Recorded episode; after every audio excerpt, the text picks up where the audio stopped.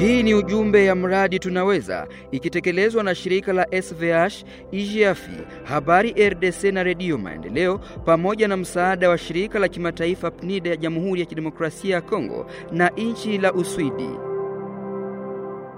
Shirika la Solidarite des Volontaires pour l'Humanite SVH limeongoza mkutano wa mazungumzo na tabaka mbalimbali za viongozi wa serikali pamoja na wale wa mashirika ya raia siku ya kwanza hii tarehe 27 Machi mwaka huu ilikuwa ajili ya kupokea pendekezo za washiriki zenye kuhusu kusahisha vigezo fulani fulani vya kufanyika kwa mradi huo, pia kuchukua pendekezo za vile utakavyokuwa mkutano mkubwa wa mazungumzo utakaokusanyisha makabila yote ya tarafa la Fizi na mjini Baraka.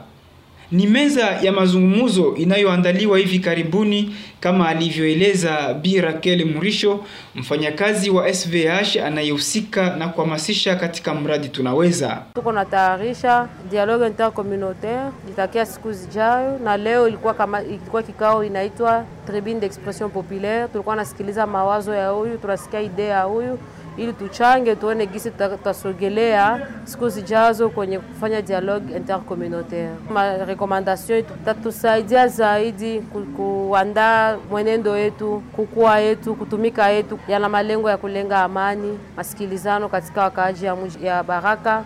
Ujumbe ni ilele moya tu, maendeleo kwenda mbele, na pamoja tunaweza na tunaendelea katika masikilizano, amani iwe katika Kongo.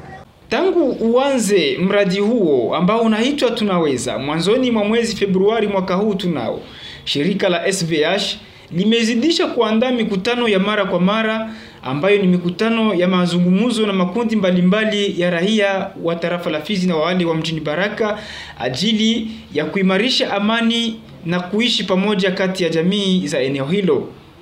Tarehe makumi mbili Mechi iliyopita Takriban wanawake 30 wakahaji wa mjini Baraka nao pia walikuwa kwenye meza ya mazungumzo ili kujadili kuhusu mizozo ya kikabila inayokabili jamii eneo hili na kutoa pendekezo zao kama suluhisho za kuimarisha amani mjini Baraka na nyanda za juu za tarafa la Fizi. Mkutano kama huo ulifanyika pia pa Bibokoboko na wanawake wa eneo hilo.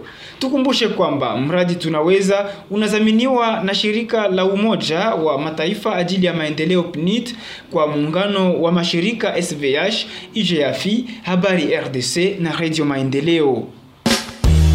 Umetoka fata ujumbe kutoka Habari RDC na washirika wake ndani ya mradi Tunaweza. Tunaweza pamoja kwa ushirikiano ya kijamii.